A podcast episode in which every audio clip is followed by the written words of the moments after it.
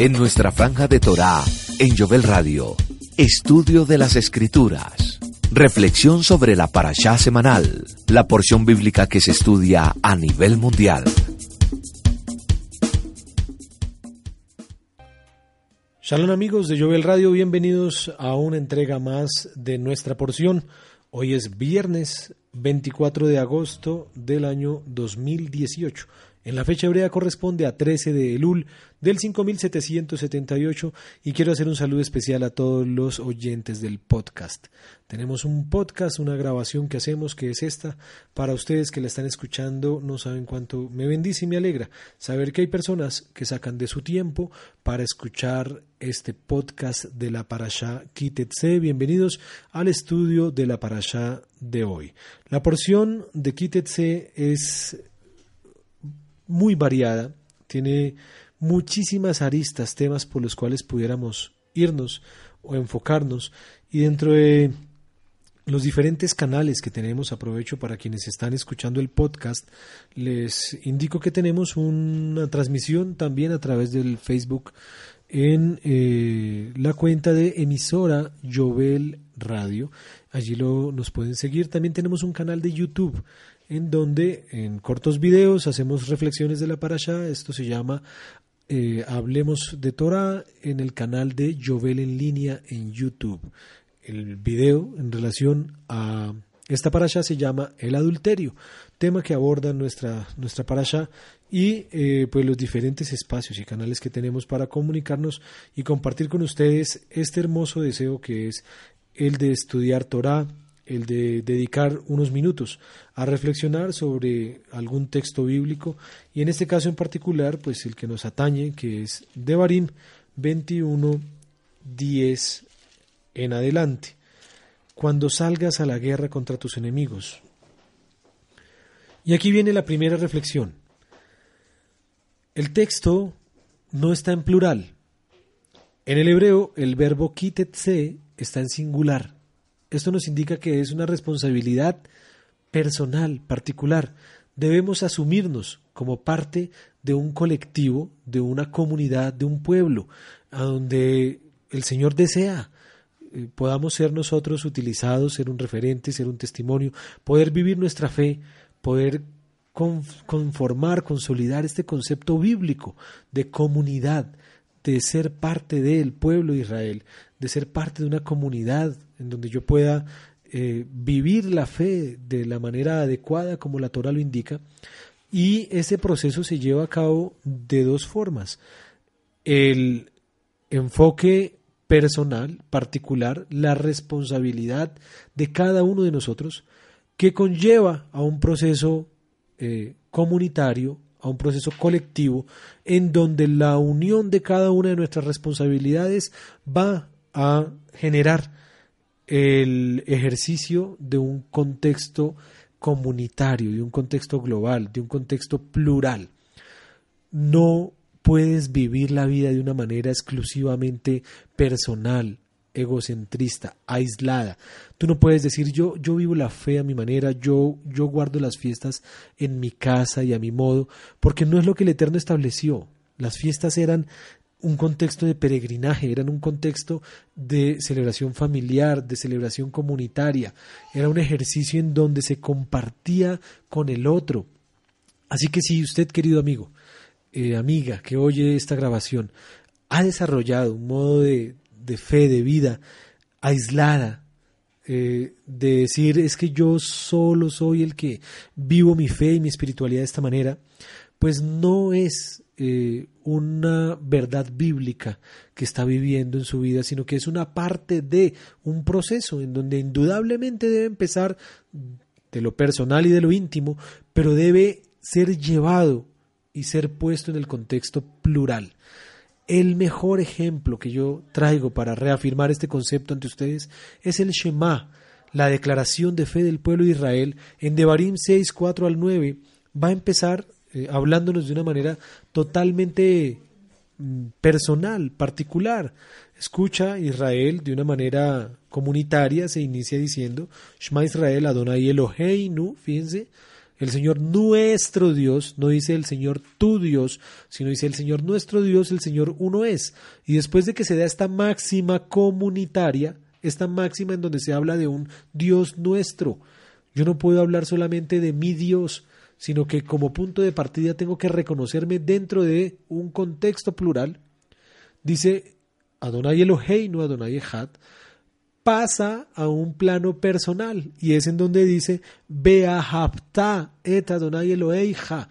Ese Beahapta es una forma singular y tú amarás al Señor, tu Dios, Eloheija. Fíjense cómo varía ese sufijo que hay allí en el hebreo, en donde de una forma inicial está en plural y ahora pasa un singular. Y dice, amarás al Señor tu Dios con todo tu corazón, con toda tu alma y tus fuerzas, y estas palabras que yo te mando hoy estarán sobre tu corazón, y se las repetirás a tus hijos y hablarás de ellas estando en tu casa, andando por el camino al acostarte, y cuando tú te levantes, tú las atarás como una señal en tu mano y serán un frontal entre tus ojos y las escribirás en los postes de tu casa y en los portones de tus ciudades. Entonces fijémonos cómo hay un énfasis añadido en una responsabilidad personal, singular, mi responsabilidad ante Hashem. Pero la siguiente parte del Shema, que está en Devarim 11, del 13 al 21, nos va a volver a releer el Shema de una forma plural. Empieza diciendo, si obedecen Beayim Shamoa Tishmeu, y ese Tishmeu es en plural, dice, si obedecen cuidadosamente los mandamientos que yo les prescribo hoy, amando al Señor su Dios, Adonai Eloheihem, y sirviéndolo con todo su corazón y su alma. Allí empieza a hablar en plural.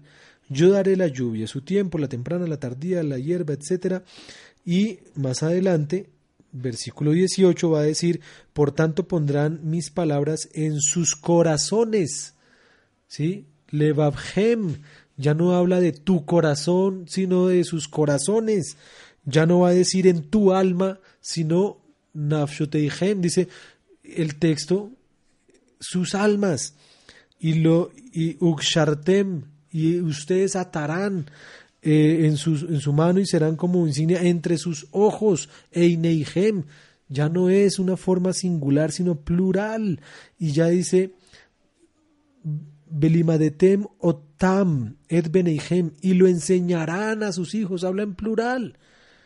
Cuando estén en, tu casa, cuando andes por el camino, cuando te acuestes, cuando te levantes, las escribes en los postes de tu casa y en los portones, para que sus días sean alargados y sean tan numerosos como los días que Adonai juró que les había de dar.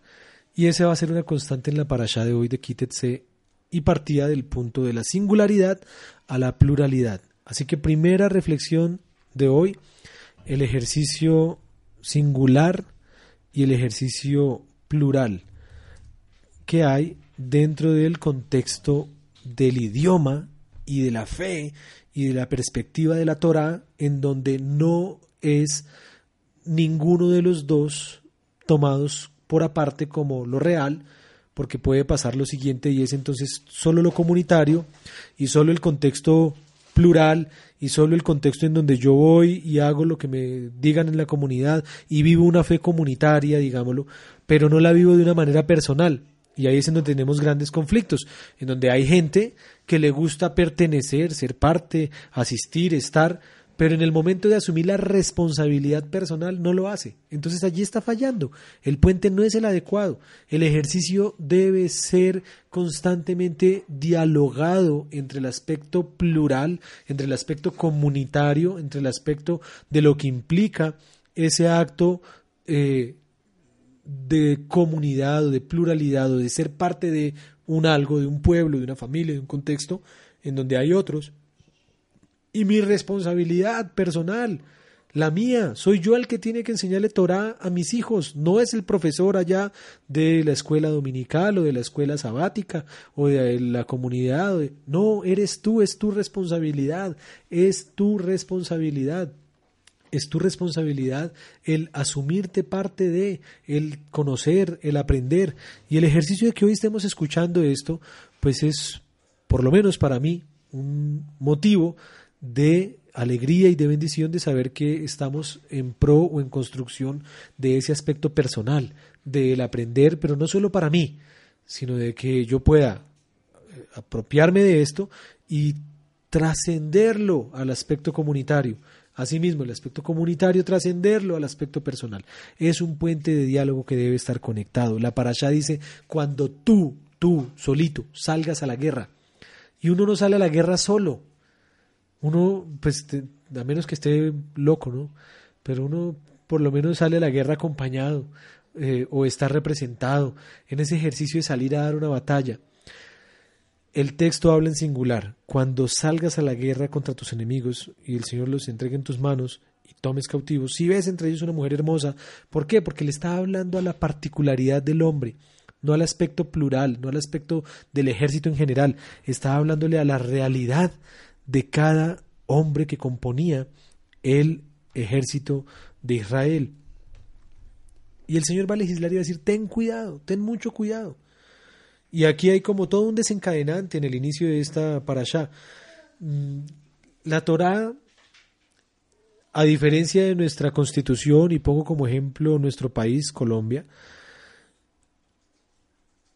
no es idealista. La Torá es realista y entra a regir y a marcar la pauta de contextos reales.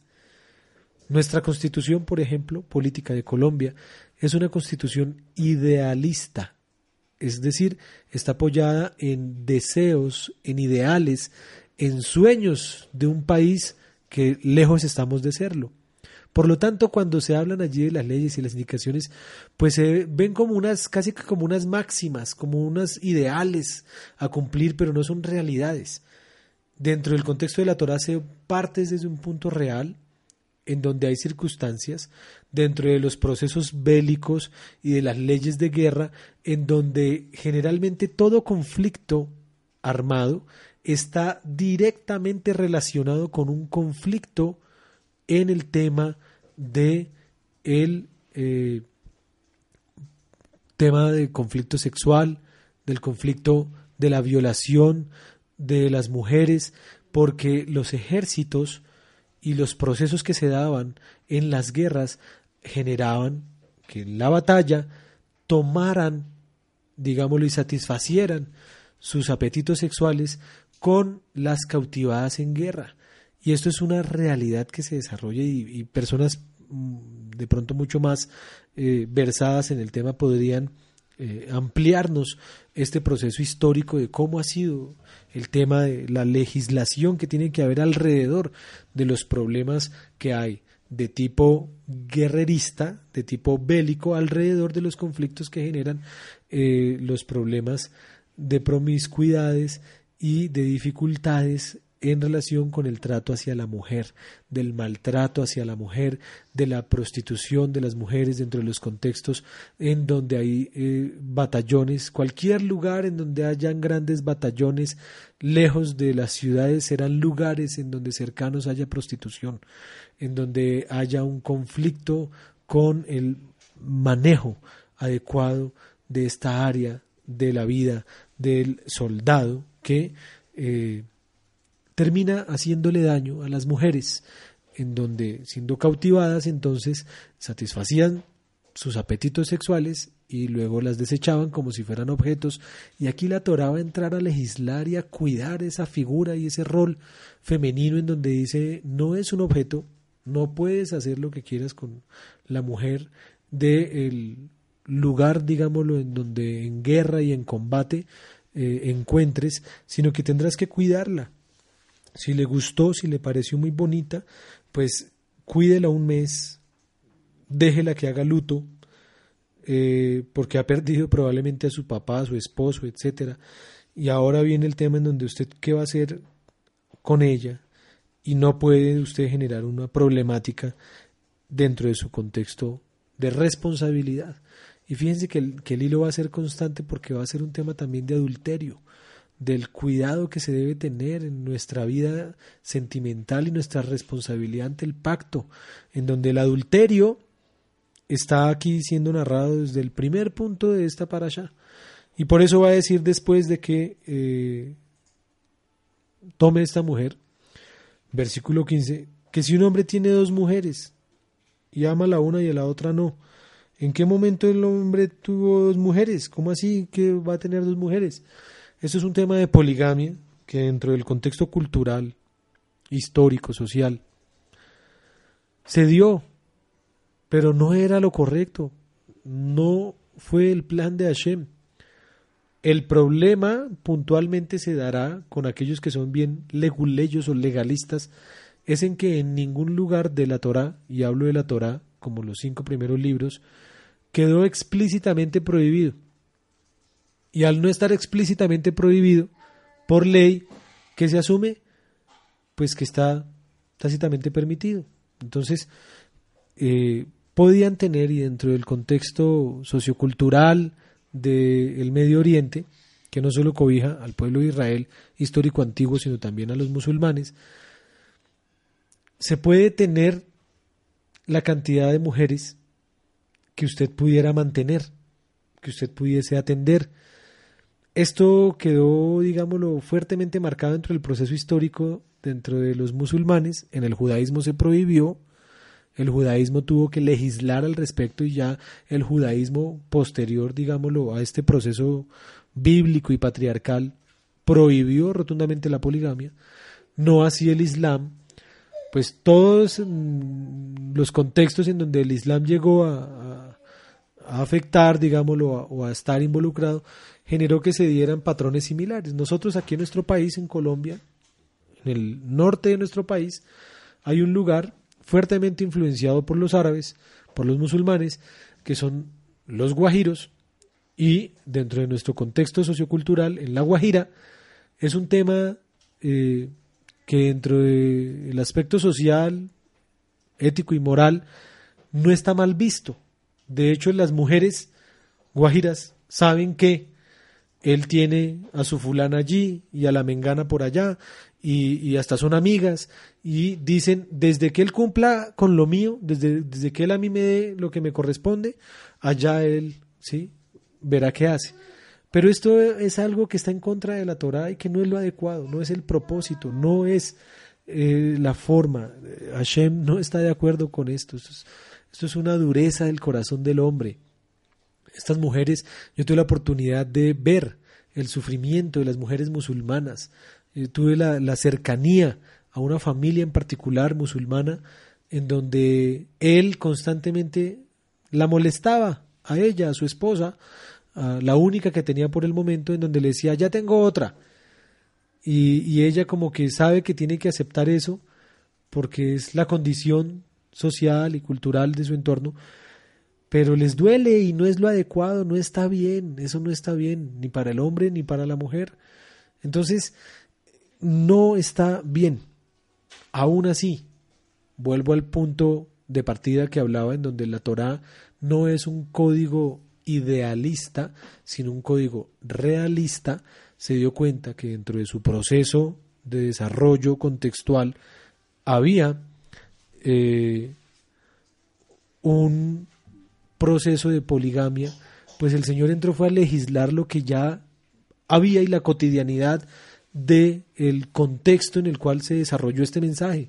Y en el contexto donde se desarrolló este mensaje, pues los hombres tenían permitida la poligamia hasta que se estableció que no. Y allí es en donde él va a decir, si tiene dos mujeres, ama una y a la otra no, ¿quién es esta que no ama?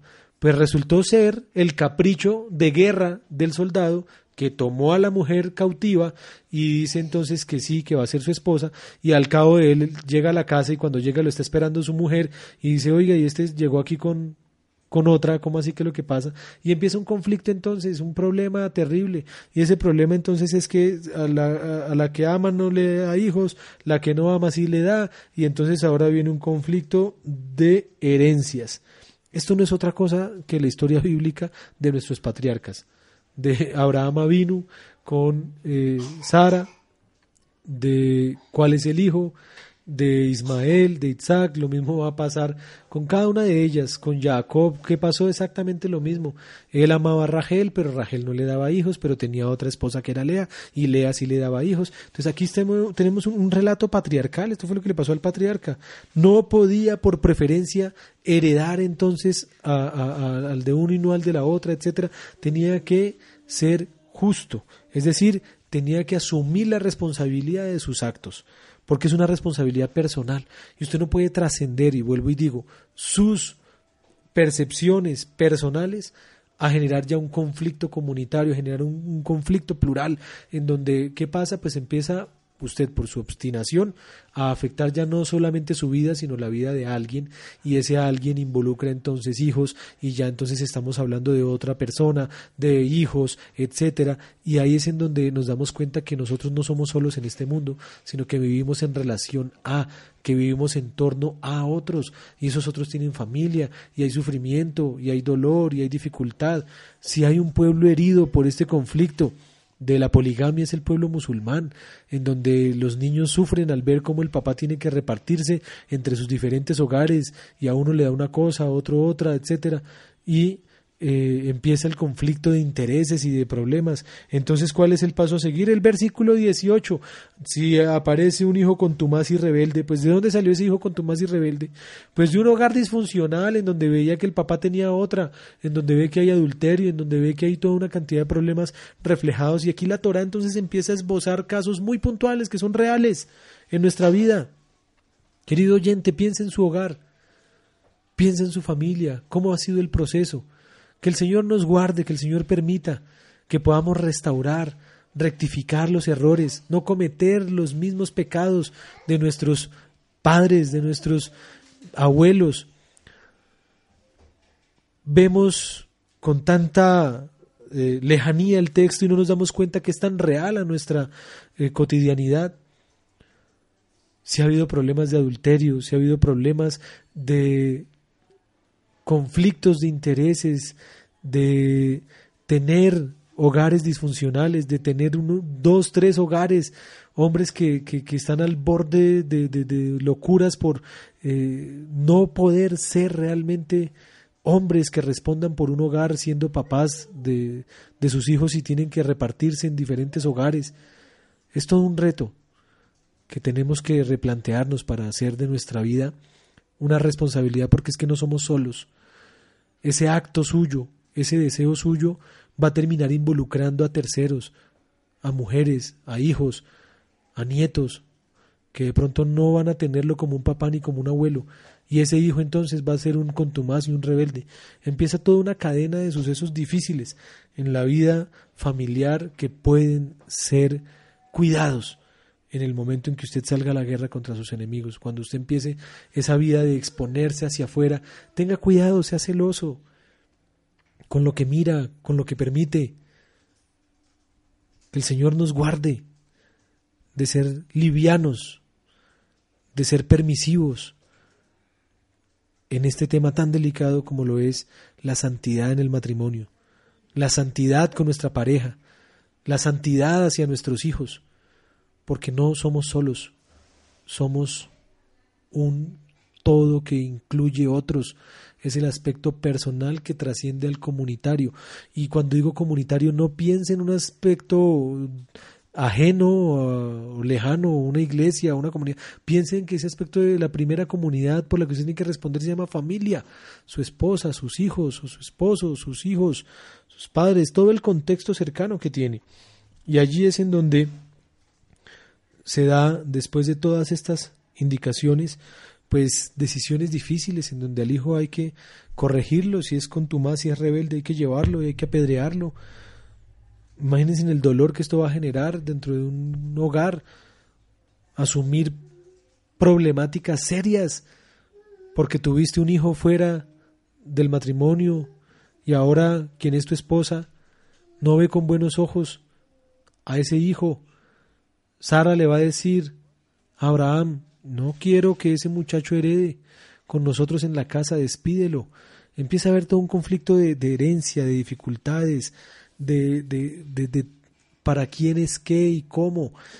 Que el Señor guarde nuestros hogares. En este punto quisiera detenerme un poco para que pueda usted allí reflexionar, orar y clamar al Señor para que sea su vida restaurada plenamente y que podamos entender nuestro compromiso personal para llevarlo a un marco plural, a pensar en el otro, al entender que hago parte del otro.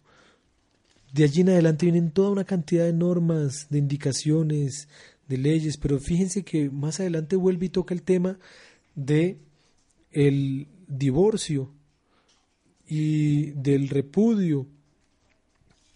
La Torá no habla nunca del matrimonio. Y en esta para allá va a hablar y nos va a decir que, que, que, si se quiere divorciar, nunca dijo cómo había que casarse y ahora habla del divorcio. ¿Qué va a decir la Brit Hadashah? ¿Qué nos dijo el, el, el Señor en los dos textos que se hablan? En el Evangelio de Mateo, rápidamente miremoslo, capítulo 3, es, eh, hace parte de las lecturas establecidas para el día de mañana, en donde va a decir allí, Mateo capítulo 3, si es el 3, no, discúlpenme, es el 5, 31. Mateo 5, 31 dice, también fue dicho, cualquiera que repudie a su mujer, dele carta de divorcio. Y ahí quedó la pregunta abierta, ¿no? Ningún oyente de pronto se animó a encontrarlo, ya llegó aquí Moshe a ver si Moshe se anima. Y es, ¿cómo se le dice a esa carta de divorcio tradicionalmente? El get, pero ese no es el término bíblico. ¿Cuál es el término bíblico que aparece allí en eh, este relato de la paracha de hoy, cuando nos habla de esta famosa carta de divorcio? Pero yo les digo, dice el Mashiach, que el que repudia a su mujer, a no ser por causa de fornicación, hace que ella adultere, y el que se casa con la repudiada comete adulterio. Luego más adelante, en las mismas lecturas sugeridas que ya hemos compartido, también el Mashiach les va a hablar de la dureza del corazón de ellos. En el capítulo 19 de Mateo, desde el versículo 1 en adelante, dirá, aconteció que cuando Yeshua terminó estas palabras se alejó de Galilea, fue a la región de Judea, al otro lado del Jardín le siguieron grandes multitudes, le sanó y entonces se le acercaron los perushim tentándolo y diciéndole, ¿está permitido al hombre repudiar a su mujer por cualquier causa? Él le respondió y les dijo, ¿no han leído que el que los hizo al principio hombre y mujer los hizo. Fíjense que el propósito inicial de Hashem en ningún momento contemplaba la poligamia, que hoy día es simplemente un, permiso que se dan algunos para su adulterio. Está prohibido. Por esto el hombre dejará al padre y a madre y se unirá a su mujer y los dos serán una sola carne. Así que ya no son más dos sino una sola carne, por tanto lo que lo juntó, que no lo separe el hombre. Le dijeron, ¿por qué pues mandó Moshe darle carta de divorcio y repudiarla? Él dice, por la dureza de su corazón. Moshe les permitió repudiar, no fue el Señor. Esto es un tema de Moshe. El Sefer Keritut, se dice en hebreo, el libro del Keritut, que es del, del, corte, es un corte, es algo que, que no se debe hacer. Y allí entonces está diciéndole Tengan cuidado, dice el Mashiach. Yo les digo que cualquiera que repudie a su mujer, salvo por causa de fornicación y se casa con otra, adultera. Y el que se casa con la repudiada, adultera. Y es la invitación entonces de tener la santidad y el cuidado en, nuestras, en nuestros hogares, en nuestras relaciones. Cuide su hogar, pelee y luche por él, sea santo, entienda que hay un compromiso personal, pero que lleva a implicaciones y connotaciones que incluyen a otros. No es usted solo el dueño de su vida. Ha involucrado a personas y eso es un acto comunitario, eso es un acto plural, en donde no eres tú solo, parte de ti, pero esa que parte de ti se une a la responsabilidad del cuidado que debemos tener para con nuestra esposa, nuestro esposo, nuestros hijos, nuestros padres. Que sea el Eterno bendiciéndonos. Padre, te damos gracias Clamamos porque este relato, Señor, no sea realidad más en nuestras vidas. Permítenos restaurar nuestros hogares, permítenos tener claridad, Señor, sobre el momento en que salgamos y cuando salgamos seamos cuidados por ti, Señor, de no dejarnos vislumbrar por la belleza, por lo vano, para que podamos ver siempre con buenos ojos a nuestras esposas, a nuestros esposos, Aleja, Señor, de nuestros hogares todo espíritu de adulterio, de fornicación, todo espíritu que contraerá de por sí la rebeldía de nuestros hijos, los problemas en el hogar. Padre, permítenos restaurar adecuadamente nuestros hogares. En el poderoso nombre de tu Hijo Yeshua, el Mesías de Israel. Amén. Oh, oh,